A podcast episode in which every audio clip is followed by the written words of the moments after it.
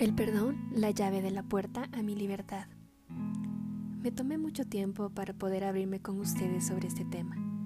No fue fácil expresar y hablar sobre esto, no porque no sepa qué es el perdón, sino porque me ha costado aplicarlo. Sin embargo, una vez que lo haces, no sabes el alivio y la paz que he sentido en mi propio ser. Lo puedo decir con tanta seguridad que en verdad el perdón me ha dado esa confianza para poder continuar con mi siguiente paso.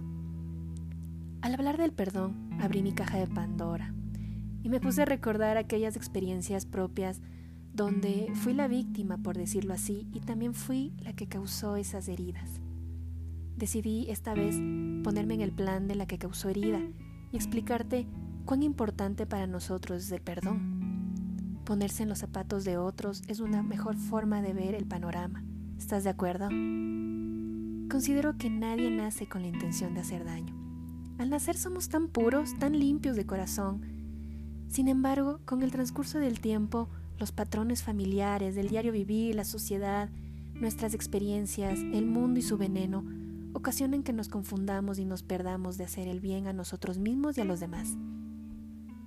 Admito, te cuento que corazones a mucha gente que estimo y quiero. No lo hice intencionalmente, únicamente cometí esas burradas de ser humano que en verdad con el tiempo uno madura y analiza, esa acción, esas palabras no fueron las adecuadas. Si te sientes identificado conmigo de ser esa persona que heriste, pues te cuento que no quiero justificarme del todo, pero sí permíteme recordar y entrar en tu corazón y en tu mente que somos seres humanos, seres imperfectos que aprendemos de nuestros errores. Afortunadamente hay una medicina para cerrar heridas y curar cicatrices. Es el perdón. Comienza contigo mismo a perdonarte de corazón, a considerarte que eres digno de ello.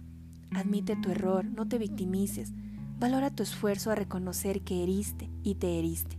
Limpia tu corazón y libérate. No es justo que sigas viviendo hiriendo porque te hirieron.